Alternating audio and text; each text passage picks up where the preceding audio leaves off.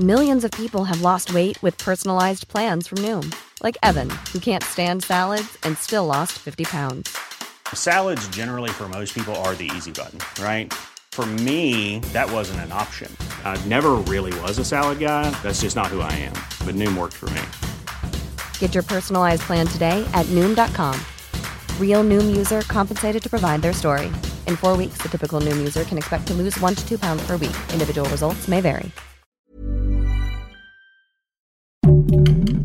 Heraldo Podcast, un lugar para tus oídos.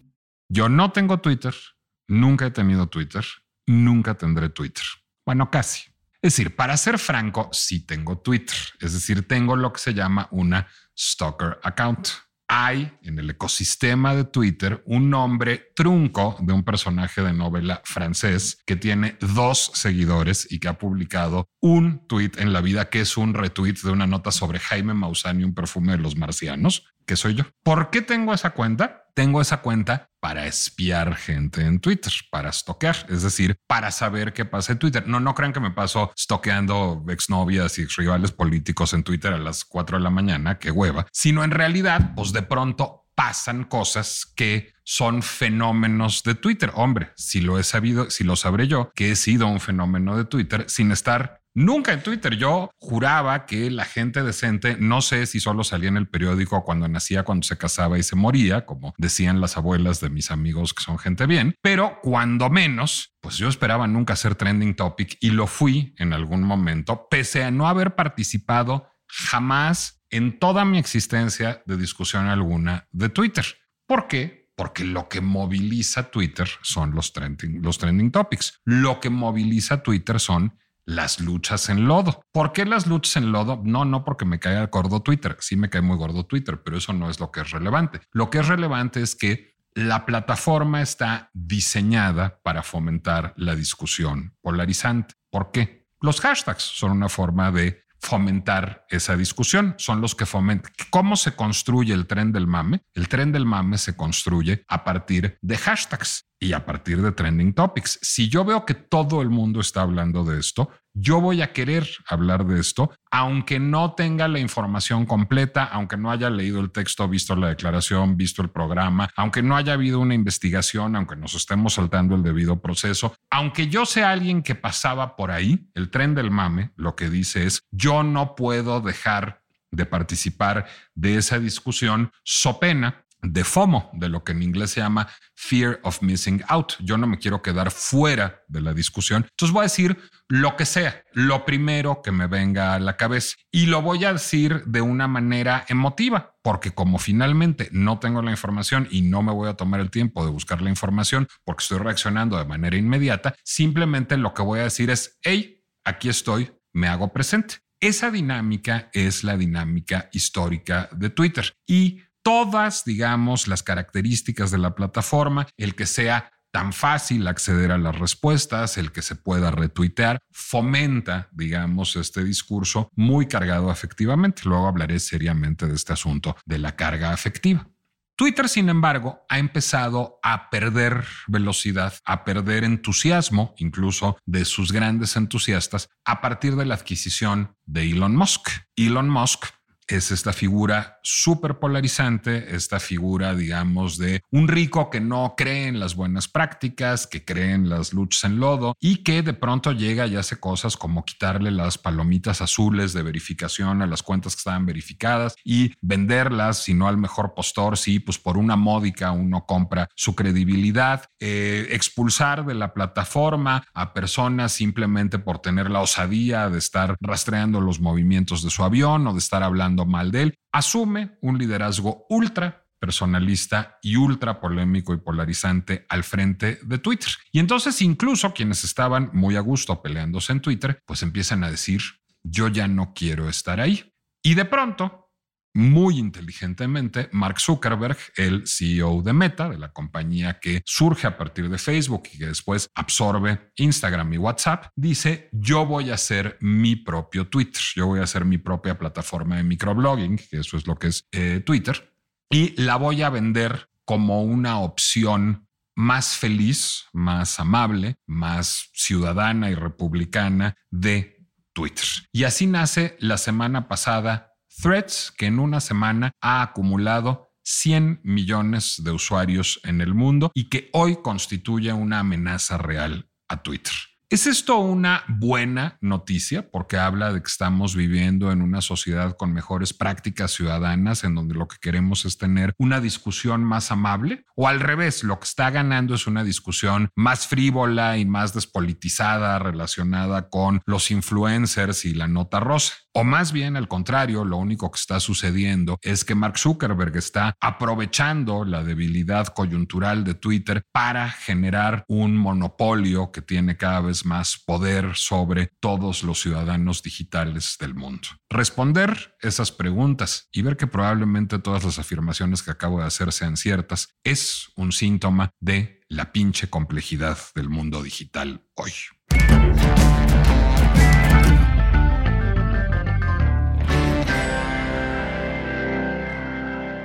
Soy Nicolás Alvarado, me da mucho gusto darles la bienvenida a un episodio más de La pinche complejidad, el podcast de El Heraldo Podcast, en donde buscamos tomar un problema de por sí complicado y hacerlo más complicado, nada más por el puro gusto de buscarle chichis a las culebras, que es un deporte favorito por estos lares. En efecto, todo el mundo está hablando de threads, incluso la gente que no está en threads, y de manera muy interesante, hay gente que está en threads, que se ha sumado a esta red social, pero que sigue estando en Twitter y que a veces usa esta semana particularmente Twitter y threads para reflexionar sobre Twitter y sobre threads, para interpelar a los demás e interpelarse a sí mismos sobre para qué sirve una, para qué sirve otra, qué se hace en una, qué se hace en otra y cuál es el nivel de codependencia que tenemos con cada una de ellas. ¿Quién hace esto? Bueno, una querida amiga mía que ha hecho la metáfora perfecta. El marido madreador es Twitter, el novio buena onda es Threads. ¿Cómo llegaste a esa conclusión, Adina Chelminsky? Llegué a esa conclusión en una plática que tuvimos tú y no quiero hablar del, del marido madreador. Es como marido madreador. es como el novio motociclista, ese que es buenísimo en el sexo, pero que tiene esta parte oscura, versus el novio que llevas a casa de tu abuelita. ¿Ok? quiero empezar diciéndote que Andy Warhol decía que todo mundo iba a tener cinco minutos de fama ahorita escuchándote hablar, me di cuenta que el sueño de todos es tener cinco tweets de fama en su vida.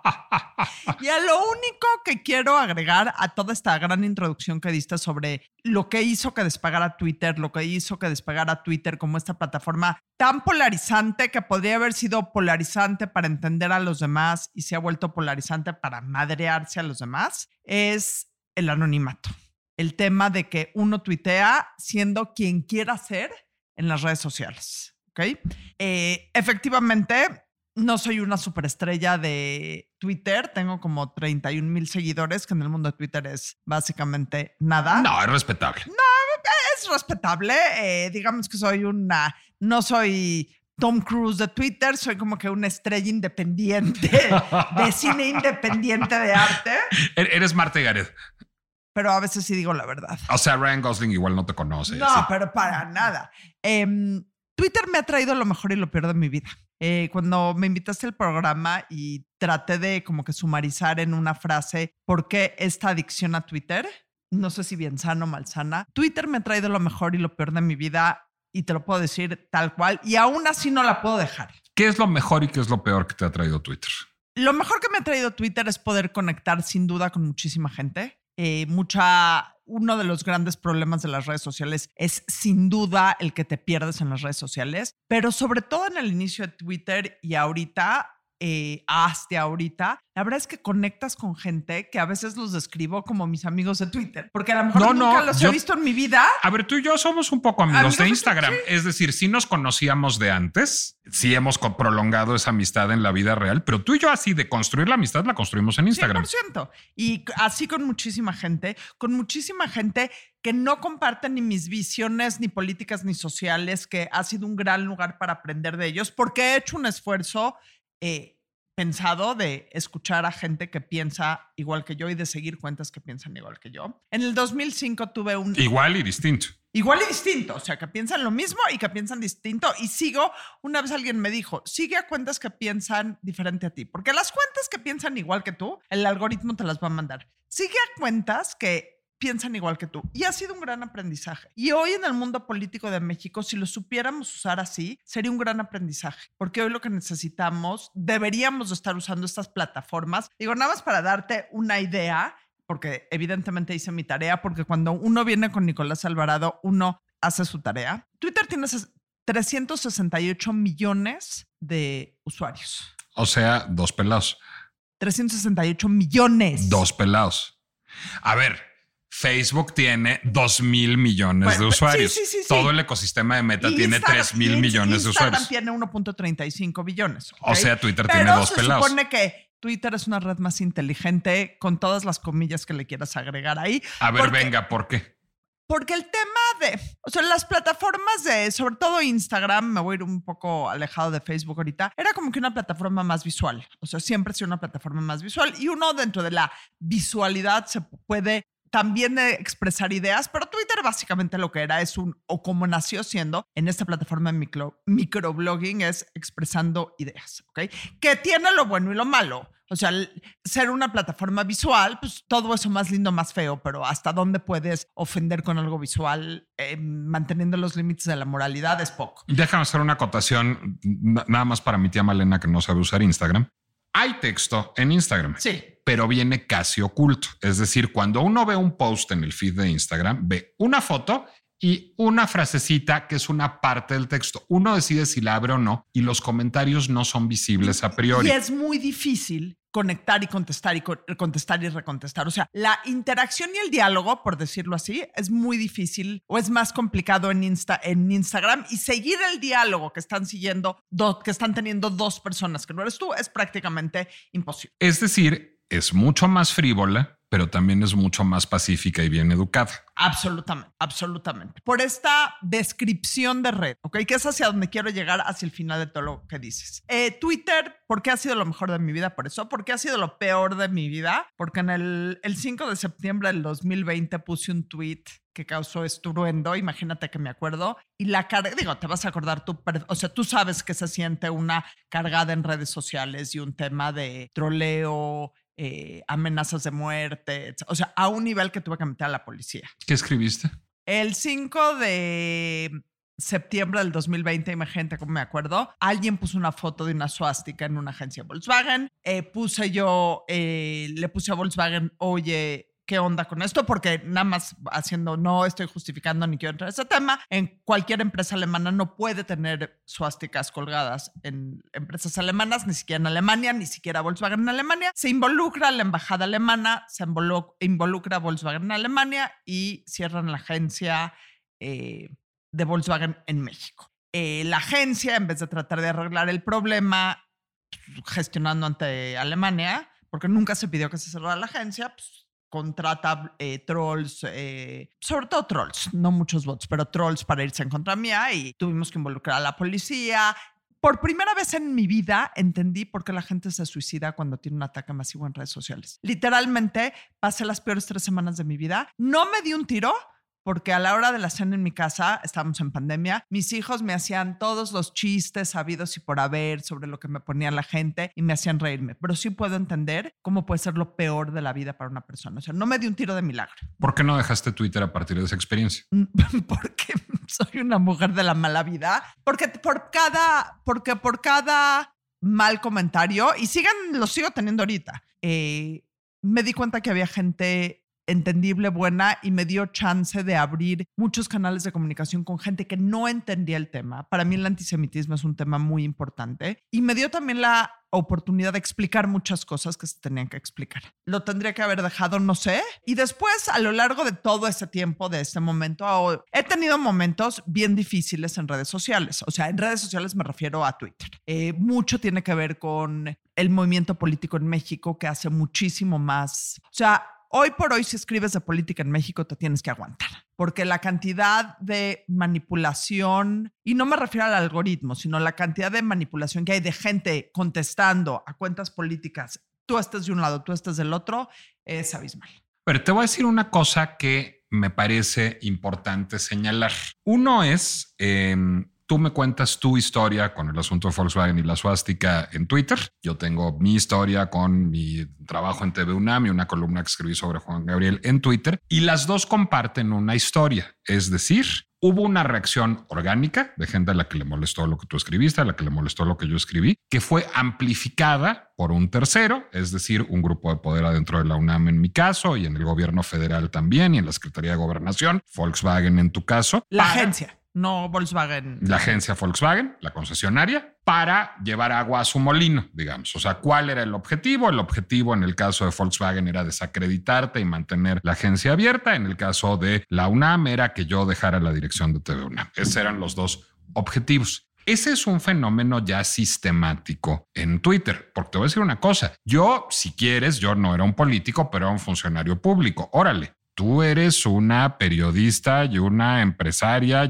o sea, tú no eras un actor público en el sentido de tú no presentas declaración patrimonial, pues. En ese sentido, Twitter se ha vuelto un lugar enormemente peligroso para el ciudadano de a pie, ¿no? Lo que pasa es que creo que en el momento que participas en Twitter y después me voy a ir al tema de threads, te vuelves un ciudadano público. Eh, creo que le vendes un poco tu alma al diablo en el momento que decides participar en redes sociales y tener en Twitter una cuenta abierta, porque también puedes tener una cuenta cerrada que te lean tus tres amigos y punto y aparte. Pero sí creo que de cierta manera eh, en este mundo en donde tanto pedimos la fama, en el momento que entras a redes sociales puedes comprar la antifama igual de fácil. Ahora, a partir de eso viene una pregunta. Tú acabas de publicar dos cosas muy provocadoras esta semana en Twitter, que yo no vi en Twitter, sino en Instagram porque no suelo ver Twitter. Pero publicaste dos series en Opinión 51 sobre, digamos, una guía del buen ciudadano en proceso electoral para señoras de las lomas y publicaste una interpelación directa a Dante Delgado sobre la actuación de Movimiento Ciudadano en este proceso electoral y su negativa a aliarse con el frente. Bueno. Eso en Instagram pasó todo muy bien. Es decir, tus artículos este, de Opinión 51 en Instagram eran aplausos, vítores y parabienes. Y lo de Dante pasó un poco sin pena ni gloria, si no me equivoco, en Instagram. ¿Cómo te fue en Twitter? Pues mira, como te, va, como te llevas, te tratan. O sea, tienes absolutamente de todo. Puedo decir que en el tema de la serie de las señoras en las lomas, me fue mejor de lo que pensaba. Pensé que iban a haber muchísimo más. Uno nunca sabe cuando publica algo. A veces publicas qué bonito está el día y te llueven. Eh, claro, como puedes ver. Y a veces publicas cosas ríspidas y la gente no reacciona. Por eso creo que, siempre, que muchas veces cuando hay esas respuestas masivas, tiene que ver con los intereses de alguien. Hasta cuando en la segunda no te llegó la cargada de Morena y de MC algunos tweets diciéndome eh, no entiendes el país, que probablemente no entienda, eh, estás completamente ajena a la realidad, que probablemente estoy. En el de Movimiento Ciudadano, mucha gente decir, los políticos del PRI y el PAN igual son asquerosos. Gran sorpresa ahí, tienen toda la razón. Eh, pero no sangre, muerte y destrucción. No, no, no, no, no, Sangre, muerte y destrucción, por ejemplo, es cuando todos esos mensajes, y lo has de entender tú también perfecto, te empiezan a llegar por... O sea, hubo una época o han habido épocas en donde en, mis, en, eh, persona, en los mensajes personales me llegan fotos de penes con pistolas, eh, mensajes de muérete, mensajes de te voy a violar y matar, o peor, te voy a matar y violar, que ahí sí el orden de los factores sí afecta el... Perdón que me ríe, o sea, ahí sí está... O como dirían mis hijos que me hacen reír mucho, lo peor que me pueden decir, vieja.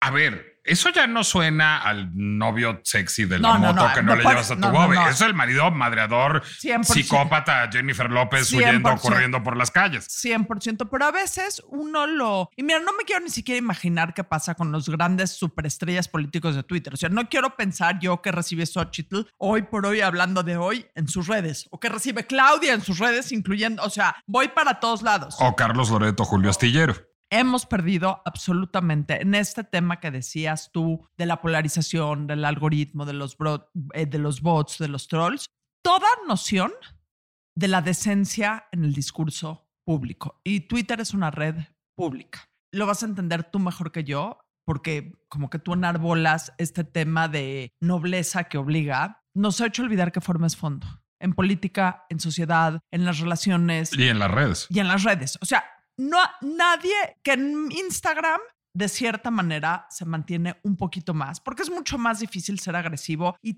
la gente agresiva vive porque pues, les contestas y te contestan y se hace el debate, o sea, es como el bully que les gusta. Aquí la gran pregunta ahorita, evidentemente, en el momento que abrió Threads, a las tres horas yo ya estaba suscrita, soy el usuario 3 millones que tomando en cuenta que el primer día se suscribieron 7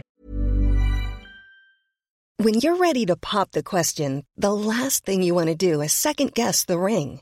At Bluenile.com, you can design a one of a kind ring with the ease and convenience of shopping online. Choose your diamond and setting. When you find the one, you'll get it delivered right to your door. Go to Bluenile.com and use promo code LISTEN to get $50 off your purchase of $500 or more. That's code LISTEN at Bluenile.com for $50 off your purchase.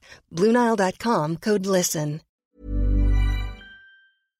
Quiere decir que me suscribí más o menos a la mitad del primer día que lo sacaron. Yo soy el, horario, el usuario 5 millones. Y hay algo que me... Le sigo sin agarrar muy bien a la onda. La siento muy pink vanilla, o sea, como que muy nice. Y aquí el único tema que tenemos que preguntar... Ahora, no creo que Zuckerberg se haya esperado a esta oportunidad de Musk para sacar... eh, eh, que lo haya hecho porque Musk tiene todo este tema en Twitter. Creo que tiene que ver con que estaba cazando la oportunidad, cazando la oportunidad, cazando la oportunidad, vio el, ni- vio el nicho y ya lo tenía planeado y lo lanzó. Te voy a detener.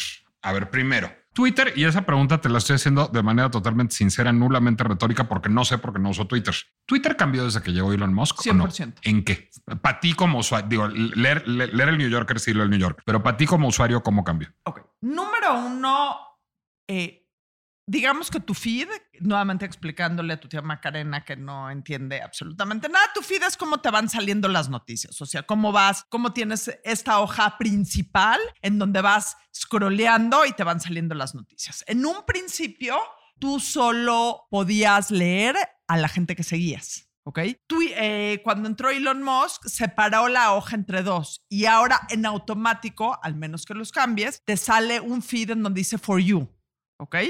A partir de tus intereses, digamos. Sí, en donde te sale gente que sigues y conoces y gente que no sigues y, cono- que sigues y no conoces, pero son a partir de tus intereses. Entonces, lo hacen esto para ampliar tu opinión, pero realmente amplían tu opinión dentro de tu opinión ya, o sea, dentro de tu opinión. Entonces, eso es un hecho. Lo tienes que cambiar, o sea, le das swipe y se vaya a lo que tú está, a lo que tú quieres ver nada más, pero sí tienes que hacerlo y a veces se te olvida. De repente empiezas a ver cosas que dices, ¿y esto por qué me salió? Pues claro, estoy en For You en vez de en Following, que es a la gente que estoy siguiendo. Lo que hace For You es reforzar tus prejuicios. Sí, o sea, y es al, o sea, hay un tema que se llama disonancia cognitiva, en donde oyes tanto lo que piensas tú que es la verdad, porque sigues a la gente que te da la razón, que te confirma cada vez más que tienes la razón. Y eso pasa cuando en tu feed original o en tus seguidores originales tienes borrado por completo a cualquier gente que piensa diferente a ti. Yo, por ejemplo, y, te lo, y lo estamos hablando ahorita, yo, por ejemplo, sigo a Julio Astillero en mi feed eh, por convicción propia de que tengo que leer cosas que no estoy de acuerdo o a O a gente de la 4T con la que no estoy de acuerdo, lo cual quiere decir que en mi en lo que me recomienda, pues me recomienda más de lo que estoy metida, pero también otras cosas que está bien. Es un hecho y es algo que en Estados Unidos, sobre todo en donde pues, no está la mayor, casualmente el 73% de los usuarios de Twitter no son americanos, son en todo el mundo, pero todo este tema en Estados Unidos, el 6 de enero, ¿te acuerdas eh, que hubo esta tomada del Capitolio en donde... Hombre, ¿cómo olvidarlo? se supone que, en donde el papel de Donald Trump es debatible por ponerlo de alguna manera Y el de Twitter. y el de Twitter también, y sacan a Donald Trump de Twitter por incitar el odio, que fue como que lo que sentó el presidente para que Elon Musk dijera, "Ah, entonces yo lo compro como amenaza y pues, la tuvo que hacer real. Yo sí siento los comentarios muchísimo más polarizados. Siento una agresión que no sé cómo explicártela. O sea, número uno, ves más opiniones que te confirman cómo te vas a morir tú con la verdad. Eso es por la estructura. Eso es, digamos, por la estructura del algoritmo, por una parte. Y porque se bifurcó el algoritmo y ahora tienes esta parte. y por la estructura de la plataforma. En lugar de tener que picarle para ver los comentarios y el texto completo como en Instagram, pues Lo ves todo de un jalón. Eh, creo que hay muchísimo más mensajes xenofóbicos, anti-LGBT y antisemitas, por lo menos en mi feed. Que se vuelve mucho más difícil y es algo que constantemente en periodistas, etcétera, etcétera, todo el mundo se queja. O sea, que ves comentarios mucho más ríspidos. Aquí entramos a la pregunta que podría ser otro programa. ¿Tiene una red social que moderar contenido y hasta dónde entra la libertad de expresión en una red social? Que es otro tema completamente como experiencia. Pero la respuesta de Elon Musk es no. Eso No. sí lo sabemos. Sí. Que también cuando moderas contenido, pues moderas el contenido que tú quieres moderar. Entonces, o sea, no hay como ganarle a eso, pero sí siento mucho más polarizada, mucho más polarizado el lenguaje eh, Desde que entró Musk. desde, que, desde que entró Musk. Ahora, tenemos que tomar en cuenta, Musk entró, Musk compra Twitter porque lo obligan a comprar Twitter. Porque, No, ya le estaba sacando. o sea, él dice voy a comprar, como dice, 8 mil cosas y pone una oferta de compra, como asegura hecho mil veces, y luego dice, pues ya no, y los de Twitter le dicen, nanay, tú pusiste una oferta de compra en donde te podías rajar por esto y esto y esto, ni esto, ni esto, ni esto es cierto, tú ya sabías estos datos, ahora nos compras. Entonces se queda una persona como Musk comprando una plataforma que para bien o para mal sí se ha vuelto no gana un peso, ¿eh? Nada más para tenerlo, para ponerles aquí. eh, el año pasado perdió 221 millones de dólares. Y Twitter siempre ha sido una hemorragia de dinero. No Sí, hay manera de monetizar eso. El año, o sea, en el 2022 metió 4.4 billones de dólares, perdió 221 millones de dólares. O sea, no es un negocio, pero se ha vuelto un referente, ni es la red con más gente, como dijiste tú bien, pero sí se ha vuelto una, un referente en el discurso público. Es la red, diría yo, de los periodistas y los políticos. 100%. Ahora, Absolutamente. ¿Por qué te metes a Threads? Si tú estás tan contenta en tu relación codependiente y sadomasoquista con Twitter, ¿por qué te metes a Threads? Porque yo me metí a Threads, es muy fácil. Yo odio Twitter, nunca voy a meter a Twitter y alguien me dijo, podría existir una versión linda de Twitter que está restringida a gente tan decente y presentable con la bobe que usa Instagram. Entonces yo dije, ah, pues esto es para mí. Alguien como tú, ¿por qué se mete a Threads? Para quien no entienda, Bob es abuelita en Yiddish y así le digo yo a mi abuelita, que es una señora muy decente. Pero además hay una bobe universal como hay una Sí, tía hay una universal universal y hace caldo de pollo cuando uno le duele la panza. con Matt Sebor. Sí, 100%. Eh, número uno, le quería dar el beneficio de la duda. Número dos, como medio participante en el debate público, creo que es un lugar en donde tienes que estar, porque sí hay un debate público que se da en estas redes de microblogging, microblogging. Y sí creo que está la esperanza de que sea una red como Twitter, pero menos agresiva. Pero luego, justo cuando, cuando, eh, cuando Zucker- Zuckerberg la lanza, dice textualmente, quiero crear un espacio más acogedor. Y aquí la pregunta que me, que me hice cuando me invitaste a venir acá es, ¿somos seres humanos más acogedores? O eventualmente nosotros mismos, por como nos hemos vuelto como seres humanos, vamos a pervertir y a echar a perder esta red.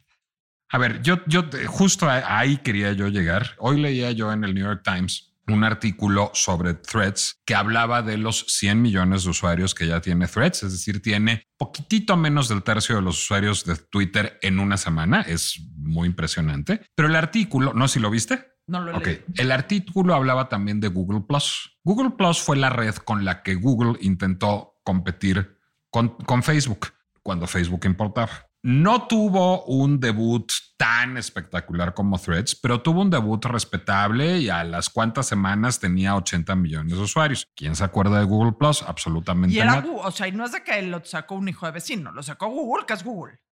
Lo que dice el New York Times es todos estamos hablando de threads ahorita. Ahorita está de moda hablar de threads y en efecto, yo antes de venir a hacer este podcast oí el del Economist y el del New York Times y el, y el del eh, Wall Street Journal que están dedicados a threads. Hay textos en todas las revistas y periódicos que puedan imaginar al respecto. Pero lo que dice el New York Times es no es garantía de que Threads vaya a ser un éxito. Yo me siento en el Valle del Verde Jengibre, es una red en la que soy súper feliz, todo el mundo es súper amable. Este, ah, tú- tengo 1700 seguidores en una semana. Digo, ¿cuánto me costó tener 1700 seguidores en Instagram?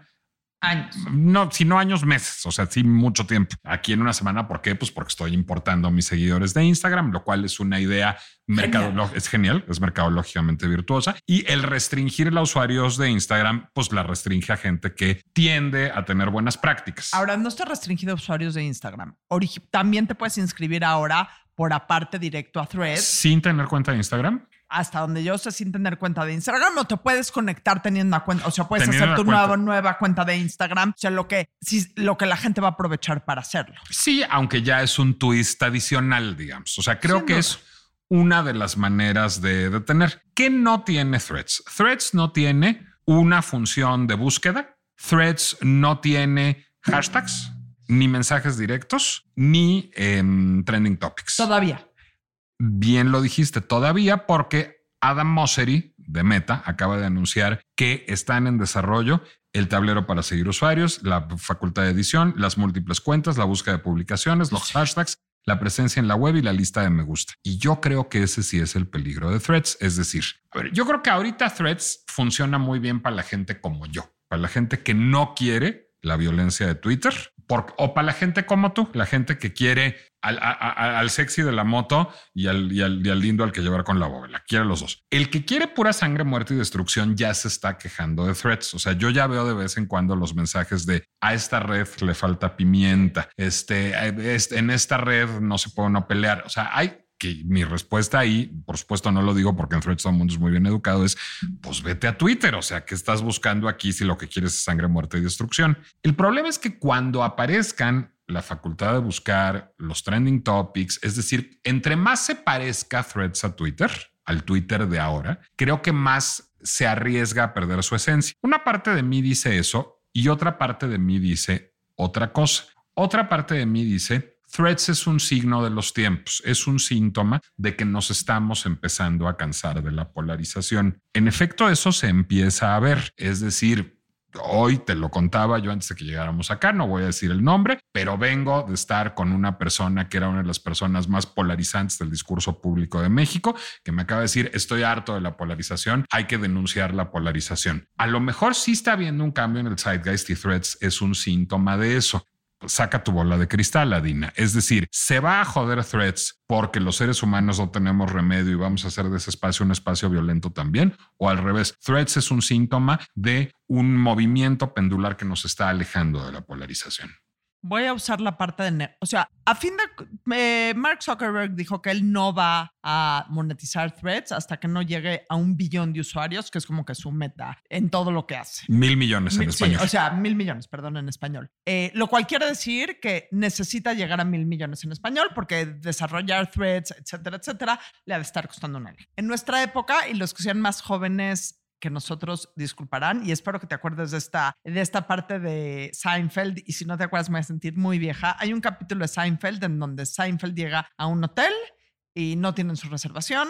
Y él dice, sí, hice mi reservación. Le dicen, sí, hizo su reservación, pero... Y él les dice, it's not about making a reservation, it's about keeping a reservation. ¿Ok? No es hacer tu reservación, sino es que honren tu reservación. No es hacer una red social, y vamos al caso de Google Plus, es hacer una red social, mantenga su vigencia y su impacto. ¿Qué va a querer el consumidor de esa red social para mantener su vigencia y su impacto? Y aquí el tema es que ahí le voy a poner un poquito de esa pimienta que le falta. Entonces, como dar una mano y que te agarren y te muerdan el, el pie completo. Déjame leerte mi primer mensaje en Threads para decirte exactamente lo que pienso de esta red. La idea de un Twitter cuya comunidad se comporte con las formas de los usuarios de Instagram resulta tentadora. tentadora. Veamos si es posible. Cúlpese de mi presencia aquí a mi amigo Marco Hernández para citar un clásico, might delete later. Might delete later lo que significa es, en el momento en que yo reciba el primer troll en Threads, me voy.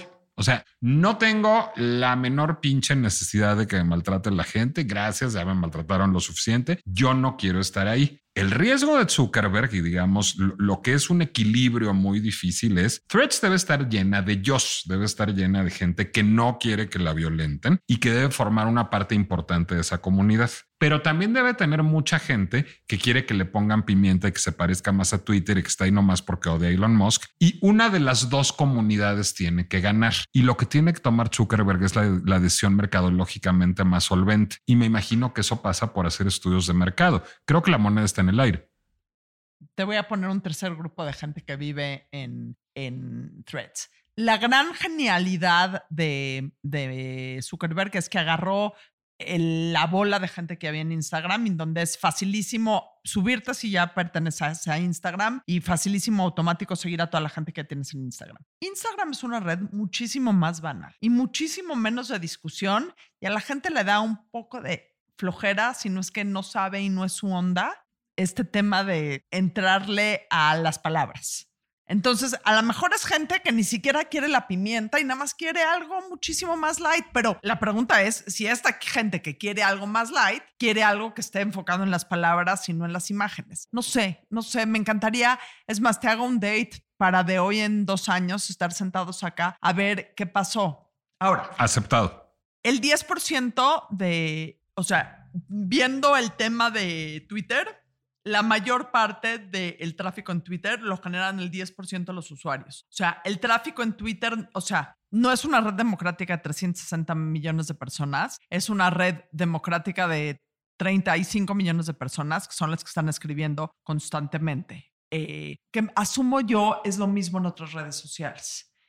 Sí, hay muchas stalker account. Hay mucho Nicolás en Twitter que nomás está ahí viendo a ver qué a hay. ver, a ver qué pasa. Ahora, tienes toda la razón, la moneda está en el aire. Ahora, Twitter, así como Elon Musk ha sido muy bueno comprando y desarrollando productos, Twitter no ha sido muy bueno comprando y desarrollando productos. Y te voy a dar, sí hice mi tarea.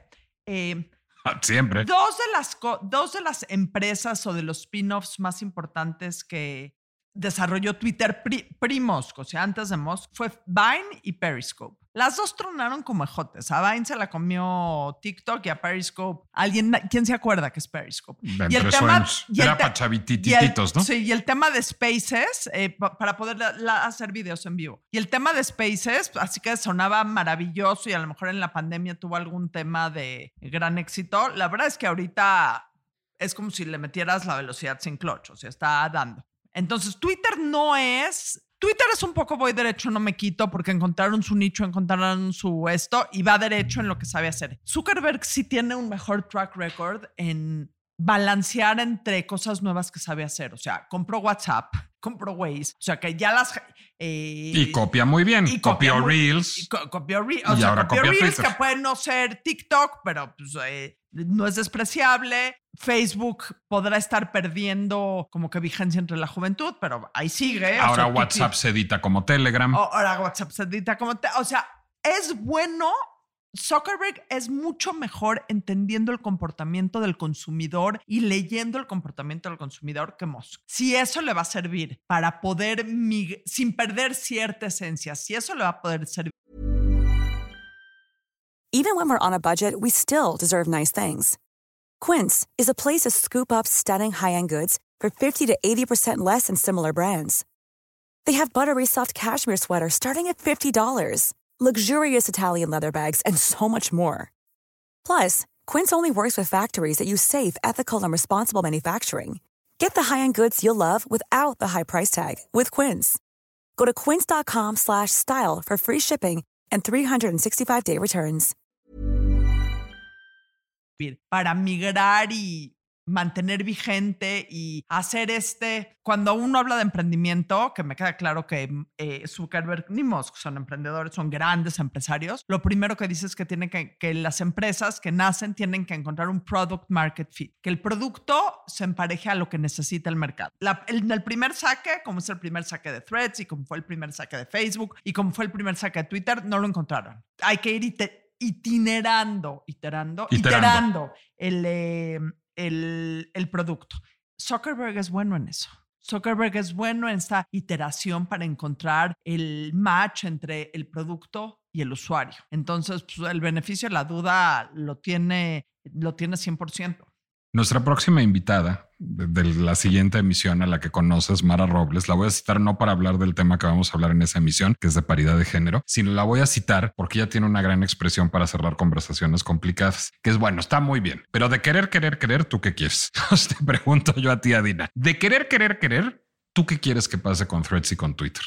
Paz mundial, eh, de querer, Y un querer, guardarropa querer. completo de quiero, quiero paz mundial, ser una superestrella en ambas redes. Ok, me voy a sonar muy romántica y sé que hay una realidad mucho más. De querer, querer, querer independientemente de cada red, me gustaría que el algoritmo de cualquier red entendiera que tenemos que oír lo que nos gusta y lo que no nos gusta para poder fomentar un mejor nivel de conversación y que la gente entendiera.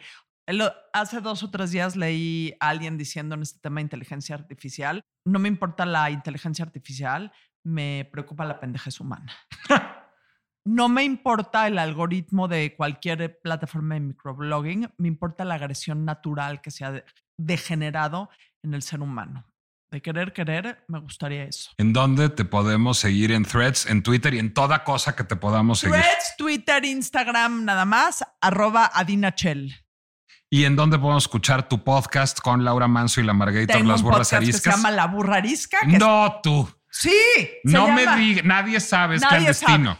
Se llama eh, arroba burras ariscas en threads, en Instagram y en Twitter y en Facebook. Adina Chelminsky, gracias de verdad y te acepto la cita en dos años, a que vengas a hablar de qué pasó con Threads y Twitter. Mientras tanto, yo les recuerdo que pueden escuchar la pinche complejidad en Spotify, en Apple Music, en Amazon Music, en Deezer, en YouTube o en cualquier lugar en donde suelan ustedes escuchar podcasts que mi Instagram y mi threads es Nicolás Alvarado Lector. Ahora y en Twitter no me van a encontrar, pero ni de milagro. Y les quiero decir una cosa muy importante de querer, querer, querer, querer. Yo lo que quiero es que los rijosos se queden en Twitter y nos dejen en paz a los de threads. Hasta la próxima.